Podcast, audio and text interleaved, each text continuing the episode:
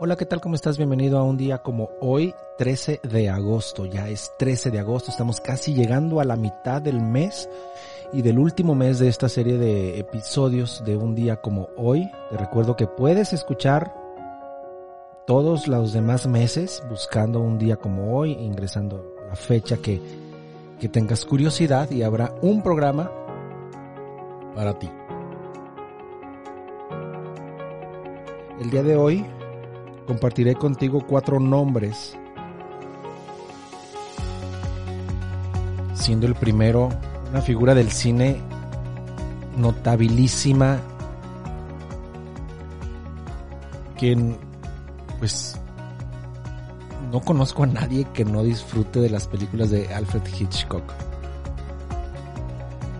La manera en la que cuenta las historias, los enredos de suspenso que entreteje en sus películas, en sus guiones, lo prolijo que es en la realización de, sus, de sus filmes, el cuidado que, que, tiene a, a, todos los niveles, un director que preveía todo con sumo cuidado y, y extremo detalle, de tal manera que, sus películas son ejemplo e influencia portentosa para las siguientes generaciones. No nada más a nivel cinematográfico, sino también eh, argumental, de guion, eh, la, curiosidad y el, y el y el humor que también tenía al contar las historias y los cameos en los que él sale y uno se divierte buscando a ver en dónde encuentra a Alfred Hitchcock en alguna escena de paso en sus películas. Memorables eh, guiones y recordemos Psicosis que definitivamente es una obra cumbre. Películas que eh, me temo a decir que son estas, esta, estas estas películas que, que no merecen un remake y que ningún remake va a lograr hacer algo mejor o ligeramente distinto en su narrativa y, en la importancia que lograron las películas de Alfred Hitchcock.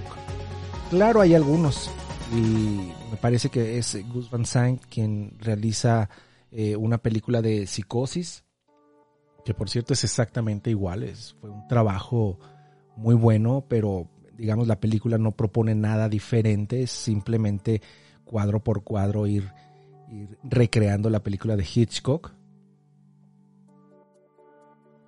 La música de eh, Bernard Herrmann es eh, también un dúo fantástico, ¿no?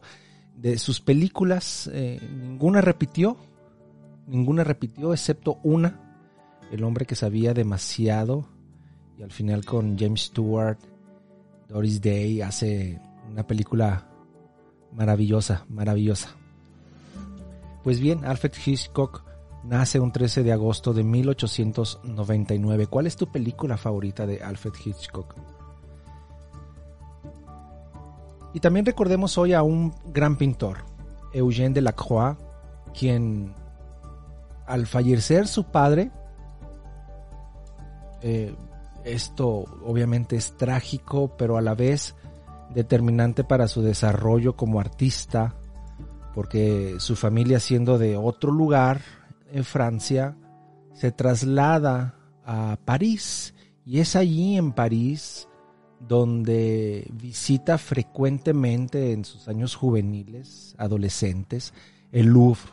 De manera eh, constante, se enfrenta a, las pinturas de los grandes que están ahí, Rubens, Velázquez, Rembrandt, Veronese, en fin, toda la obra pictórica que hay y escultórica, en fin, toda la cultura que está ahí en ese museo tan, tan inmenso como lo es el Louvre, de la Croix va a nutrirse y además no vive tan lejos, a unas cuantas cuadras se encuentra su casa, que hoy en día es un museo fantástico y puedes visitar el jardín eh, donde interior de la casa donde él salía a reflexionar, a pasar las tardes, a hacer sus bocetos, también su estudio, eh, bellamente conservado por supuesto.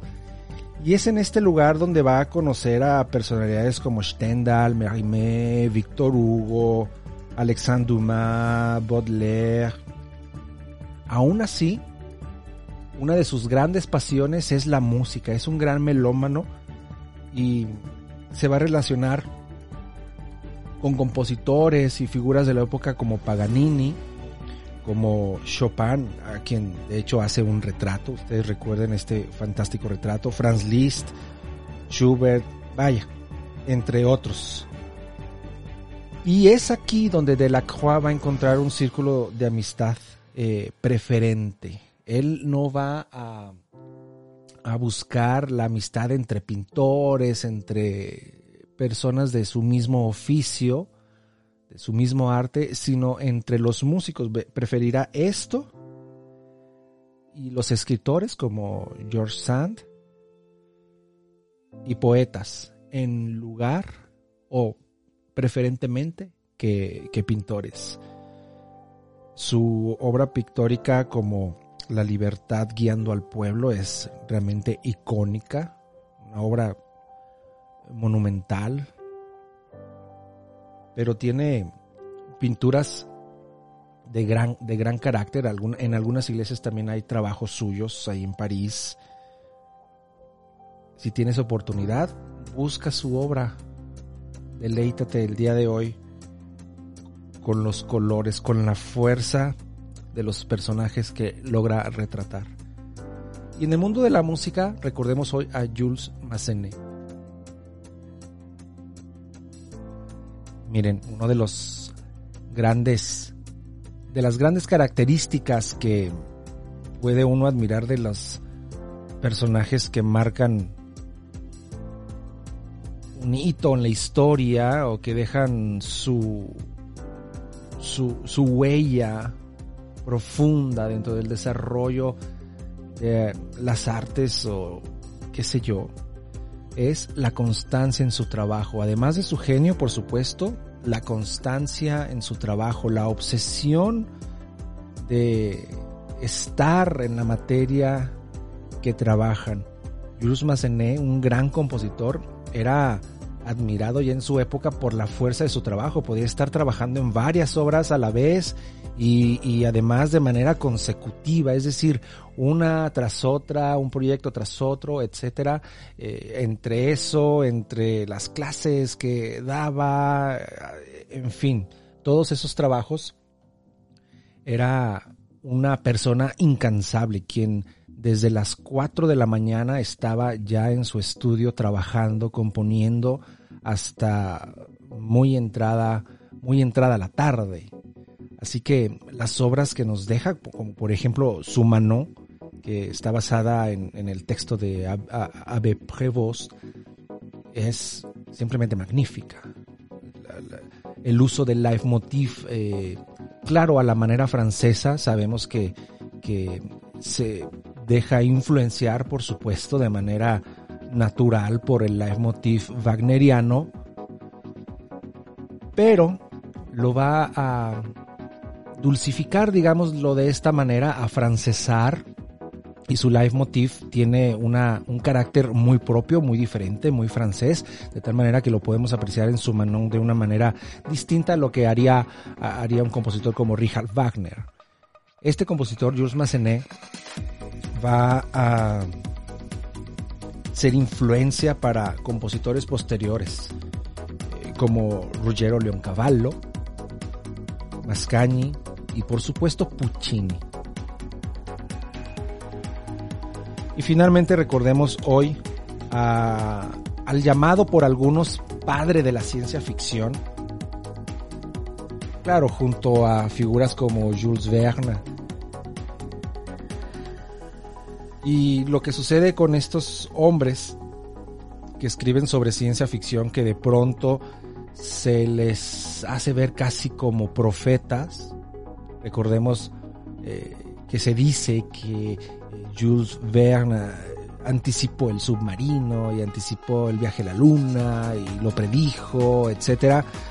Cosas que entran en la mera especulación, eran hombres de una mente prodigiosa, por supuesto, muy creativa,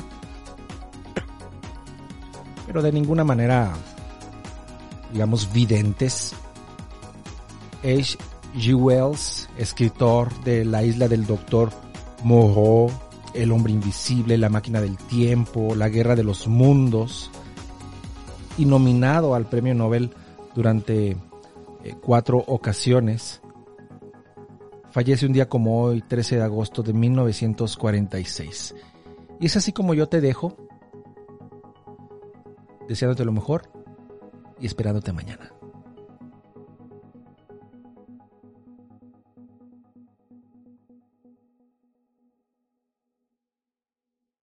Este programa fue llevado a ustedes por Sala Prisma Podcast. Para más contenidos, te invitamos a seguirnos por nuestras redes.